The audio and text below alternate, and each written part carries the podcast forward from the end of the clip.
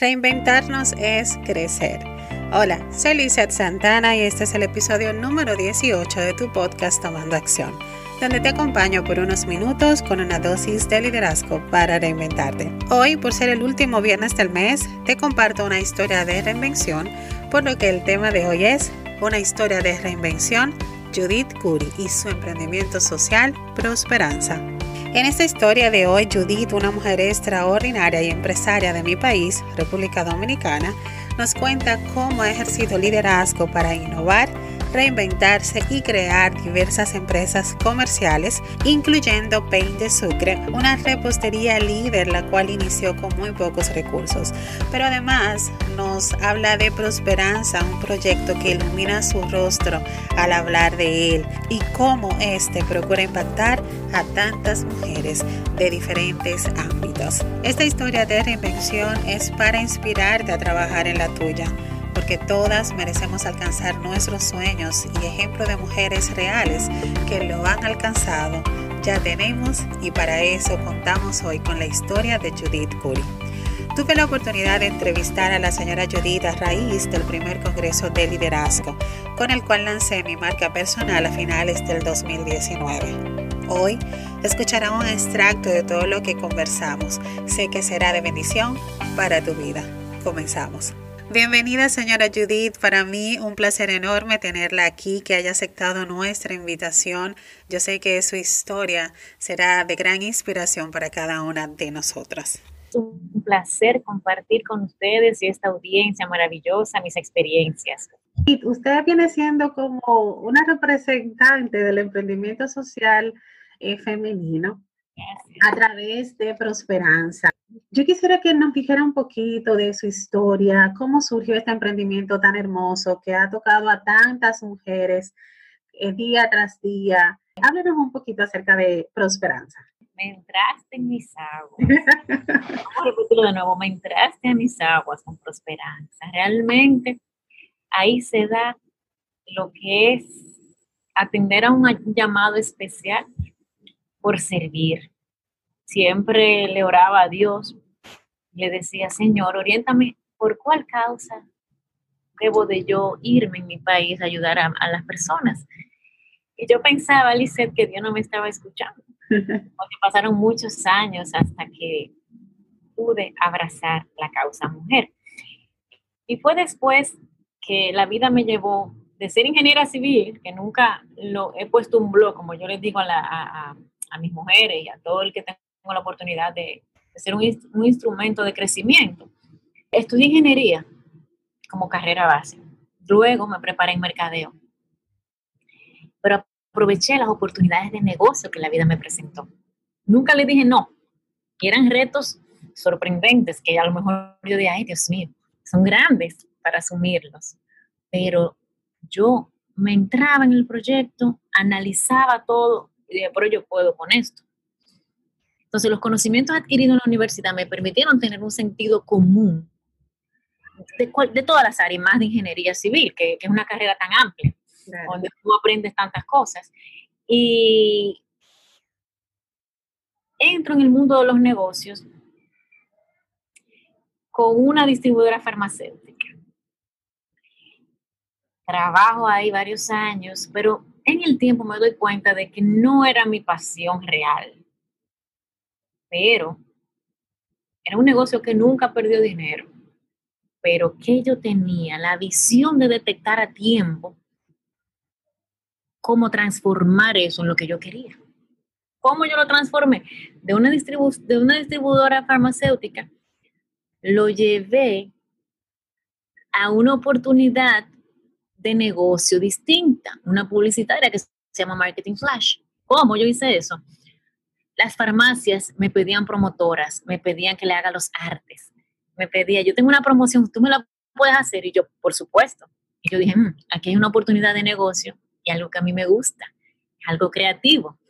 Y yo aprovecho eso y creo Marketing Flash. Y dejo el otro negocio funcionando y creo Marketing Flash.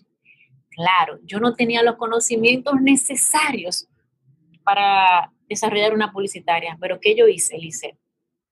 Yo contraté una persona que sabía más que yo, humildemente.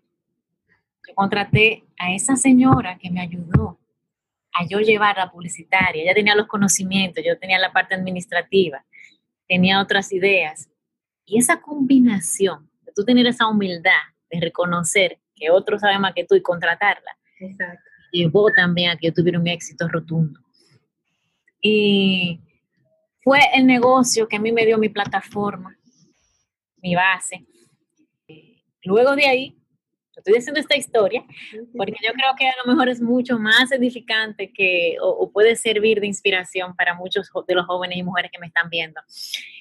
Luego de ahí, veo y digo, si no innovo, voy a morir. Porque Marketing Flash era una publicitaria de servicios completos. No tenía ninguna especialización. Los grandes me podían tragar porque tenían mucho más estructura. Y los pequeños freelance que con el avance de la tecnología ya tenían acceso a mi cliente sin pagar luz, sin pagar una, oficina, sin, pagar la cantidad de, empleados, esos diseñadores nuevos que salían de las universidades, tenían acceso ya a mi cliente con las redes sociales y podían hacer un logo en 5 mil pesos cuando yo cobraba 18. Yo dije, mm, está peligrando el mundo de la publicidad.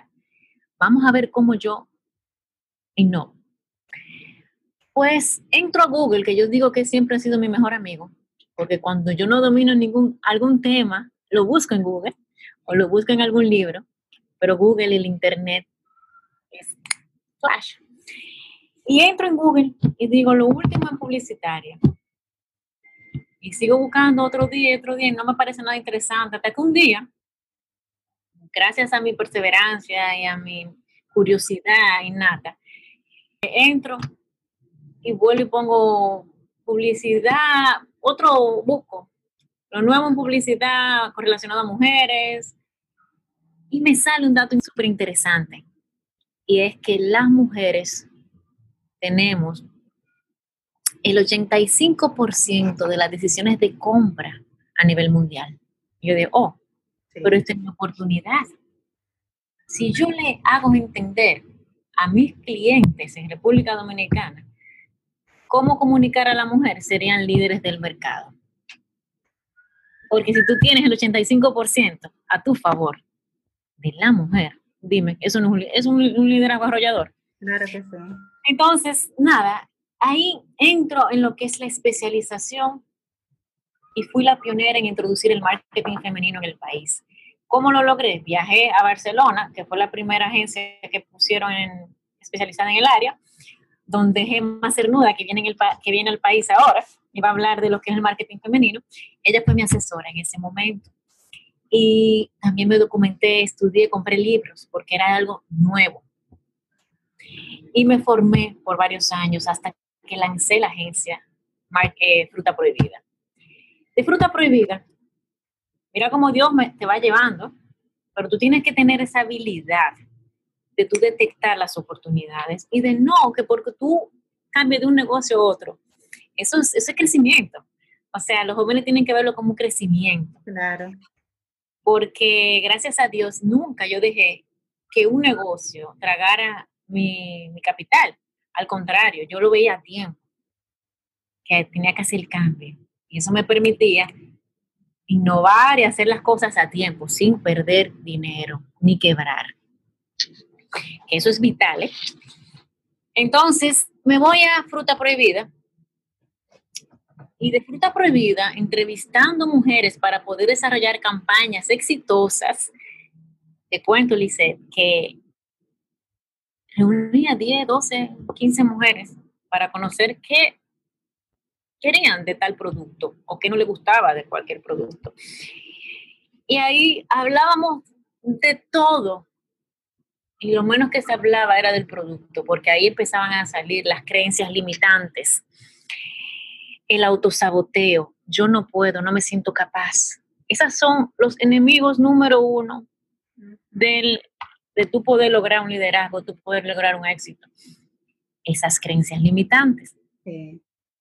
Entonces, eh, me decían, Judith, tú que has sido empresaria, que te ha ido tan bien, ¿cómo? Asesórame. Y por ahí yo empiezo. Y digo, mm, Dios me está mostrando que la causa es la mujer. Y empiezo a estructurar, sin nombre, la organización Prosperanza.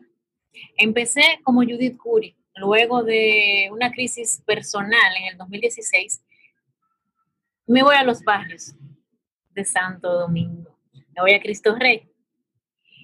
Y en mi primera entrada me encuentro con doña Carmen. Doña Carmen Mora todavía permanece conmigo. Y fue quien me presenta. Yo le dije a ella, yo voy a venir todos los viernes y yo quiero que tú me presentes cinco, de tres a cinco microempresarias todos los viernes. O mujeres de trabajo, aunque no tengan su negocio formal. O, o vamos a decir que trabajen para otra persona también. Y um, me acuerdo que a veces yo daba un abrazo, pero quien más lo necesitaba, a lo mejor era yo en ese momento. Y eso fue llenando mi alma y transformándome cada día en un mejor ser humano. Y aprendí y estructuré eh, prosperanza de una manera orgánica y en base a las experiencias de las mujeres, junto a mis experiencias de negocio a esa mujer, que es la que necesita, yo le preguntaba, ¿qué te hace falta para tú pasar del mismo punto donde estás? Porque tú me dices que trabajas y trabajas y trabajas y no pasas del, del mismo punto. ¿Cómo yo voy detectando los pilares de prosperanza? Cuando yo veía en los barrios, por ejemplo, esa mujer con desesperanza, que trabajaba sin motivación, triste, que sus ojos hablaban solo, que no tenía un norte claro, que dependía hasta de, un tercero o de, un, o de su esposo para poder prosperar y de muchas cosas más. Y yo fui detectando ahí empoderamiento. Número uno, la mujer tiene que tener decisión de cambio y, tomar las riendas de su vida.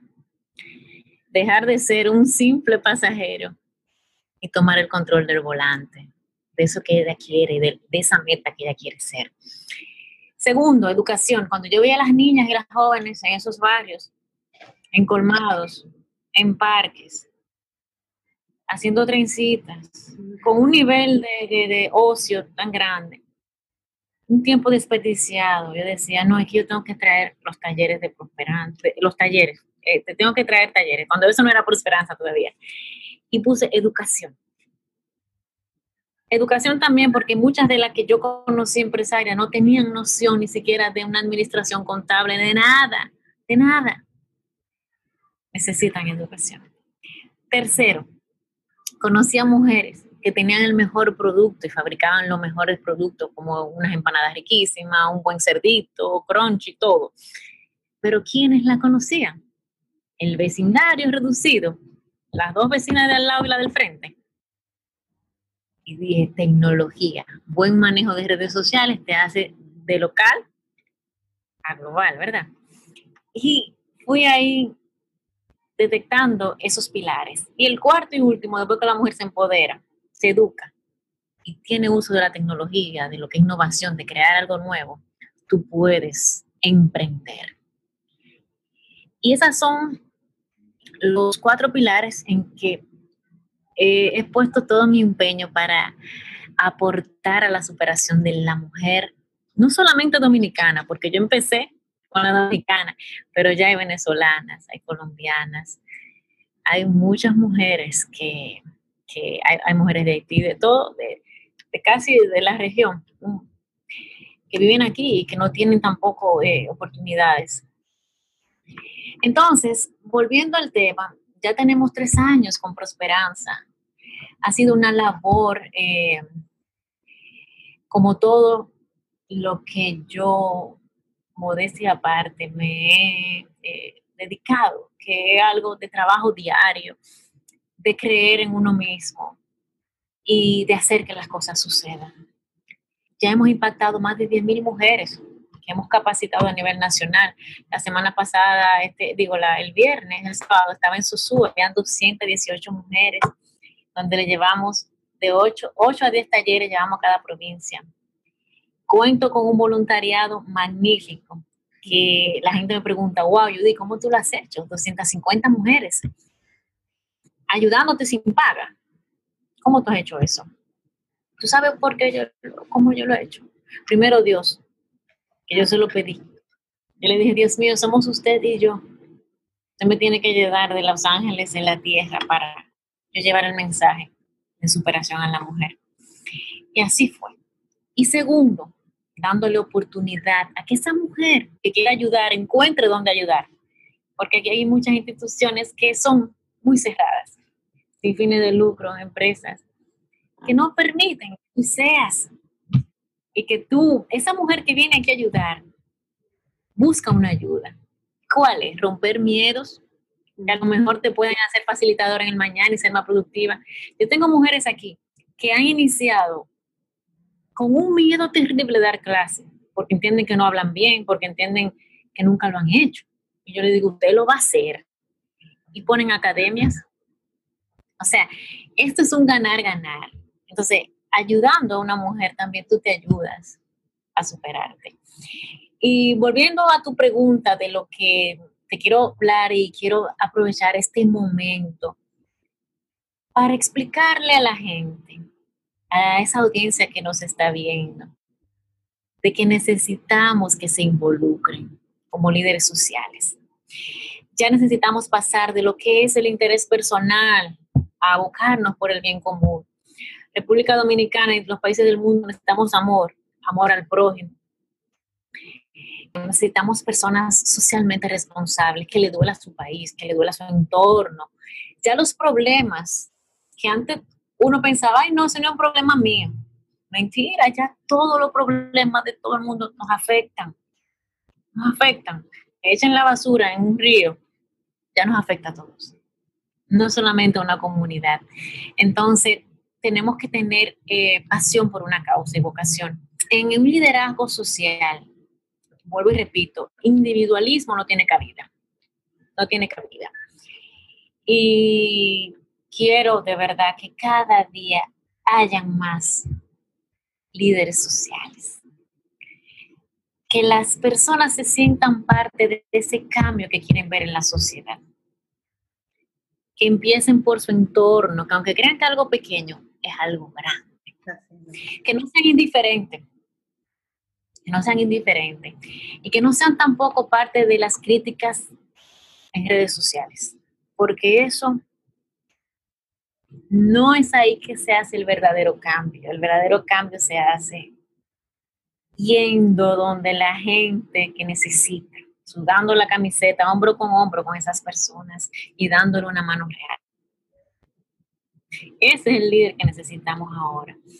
Y yo también creo que todos tenemos cualidades para ser líderes. ¿Qué tú crees, Lice, de eso? Creo que el liderazgo es una responsabilidad de todos, nos compete a todos de una manera o de otra porque tenemos que tomar decisiones día a día y para ello nosotros tenemos que estar conscientes de que cualquier decisión que tomemos nos va a llevar hacia un objetivo.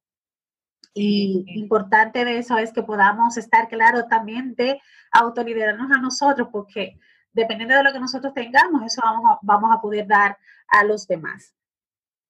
Eso es algo importante. Por eso te, hacía mucha referencia en invertir en nosotros mismos, invertir en esa superación personal y tratar de ser un mejor ser humano cada día. Solamente así tú puedes ayudar a otro. Y no existe mayor satisfacción que ser parte de, de elevar a otro y de ayudar a otro. Ese es mi consejo, mi, se me nota en la cara cuando yo hablo de no, pero yo estoy contagiada. Es un proyecto que de verdad ha sido parido y empujado y, empujado y, y siempre les digo a las personas de que no se lleven de las voces contrarias, que crean en su potencial. Porque cuando el miedo les llegue, pongan la fe por arriba de ese miedo ustedes verán que todo va a salir bien. Judith, estoy más que contenta, agradecida de que hayas estado con nosotras en este primer congreso. Eh, realmente me ha pasado con todas las ponentes de los diferentes temas, de que los temas no llegaron ahí como por coincidencia con las personas que están desarrollándolo, sino que cada tema va, está tan alineado con la persona que, que lo está desarrollando que no es una coincidencia, sino que es un propósito eh, de parte de Dios que ha permitido, ha puesto a la persona eh, correcta para el tema que se ha definido. Y estoy muy agradecida porque realmente esta historia de prosperanza eh, representa un cambio de paradigma. Mira, y tú no sabes algo importante que yo no te he dicho hoy, a lo mejor tú no lo sabes. ¿Cómo puedo inspirar o ser parte de esa inspiración a esas mujeres que yo le hablo en los barrios? Adivina de qué yo le hablo es de mi testimonio con pan de azúcar. Pan de azúcar yo lo hice. Surge del talento de mi mamá, pero quien lo convierte en un negocio y, lo lleva a lo, que es hoy, soy yo. Yo duré dos años y medio en mi casa haciendo dulces, cogiendo las llamadas, eh, creando toda la estrategia de mercadeo en las redes sociales, subiendo la foto, tirando la foto, fregando, trapeando. Porque éramos, éramos mi doméstica y yo en un inicio, porque mi mamá no quería esclavizarse.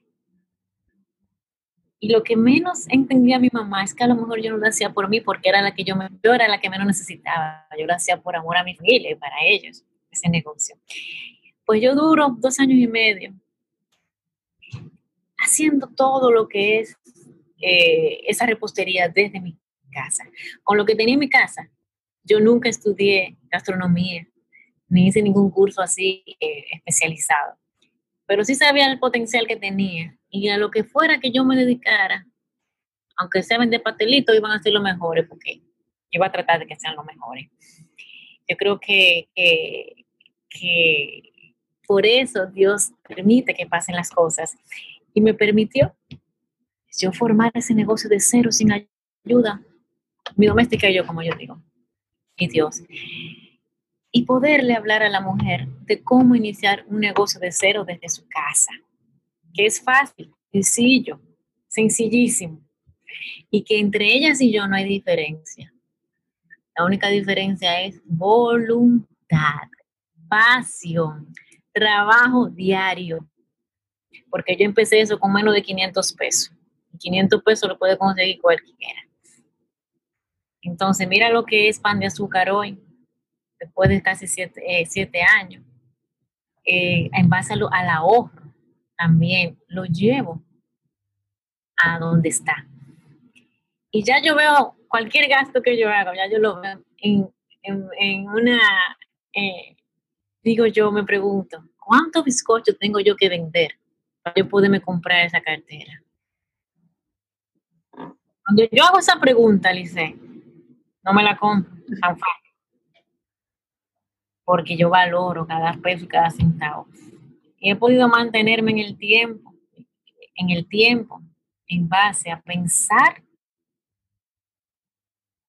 en cómo yo crear una entrada sostenible de todos los ahorros y de la rentabilidad que yo he conseguido durante mis años de trabajo, que han sido bastante, desde muy jovencita. Yo pensé a los 19 años, voy a vivir de renta. Yo no tenía un peso, para yo vivir de renta ni comprar ningún inmueble, pero yo tenía la visualización de lo que yo quería. En esta conversación te voy dando, le voy dando a la audiencia varios tips, varios tips. Claro. Si tú no te visualizas, no llegas. Entonces, yo sabía desde los 19 años, estudiando ingeniería civil, lo que yo quería. Yo voy a vivir de renta. ¿Y qué yo hice? Desde que yo tuve mi primer millón con mi publicitaria, con mi negocio de distribución farmacéutica, guardarlo para dar un inicial para esa piedad. ¿Y de dónde sale el dinero que yo invierto en Prosperanza y le doy con tanto amor a la mujer dominicana? De esas rentas. ¿Entiendes? Entonces, todo lo que tú creas en la mente. Yo digo que el primer emprendimiento nace en la mente. Emprende en tu mente. Cree y haz que suceda. Con eso yo cierro. Judith, un placer de verdad tenerte acá en este primer Congreso de Liderazgo Empresarial. Gracias por compartir esta historia que realmente representa pues lo que el tema trata, que es paradigmas del liderazgo y cómo de una manera pues tan espontánea, tan natural y tan bien definida, nosotros podemos eh, aplicar el liderazgo correcto a todo lo que queremos hacer en nuestras vidas. Así que de verdad, Judith, muchas gracias por estar aquí con nosotros. No, y te felicito de nuevo porque de verdad no te puedo negar que esto era un reto para mí, porque yo primera vez que hago esto online, siempre voy a, los pueblos y donde me toca conversar de manera muy natural y muy orgánica. Primera vez que lo hago por aquí y ahora me ha gustado. Así que cuentas conmigo cada vez que quieras tener una conversación así y que yo pueda colaborar de manera muy espontánea y a mí no me gustan mucho las cosas estructuradas, me gusta hablar y que la gente pueda conocerme como yo soy. Y hablo poco, así públicamente, pero tengo mucho que dar y compartir, así que para mí es un honor, un placer compartir eh, mis conocimientos y servir de, de ayuda a cualquier ser humano que me esté escuchando. Pues muchas gracias, Judith. Ha sido un placer realmente. Un beso, gracias. ¿Cuál?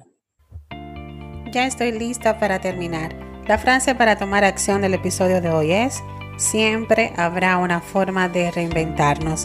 Depende de ti y de mí hacer uso de ella y alcanzar nuestros sueños. Hasta aquí lo que quise compartir contigo en este episodio. Gracias por acompañarnos. Si te ha gustado el episodio de hoy, déjanos tu comentario y compártelo con alguien que también quiere crecer. Síguenos en Instagram arroba Santana F.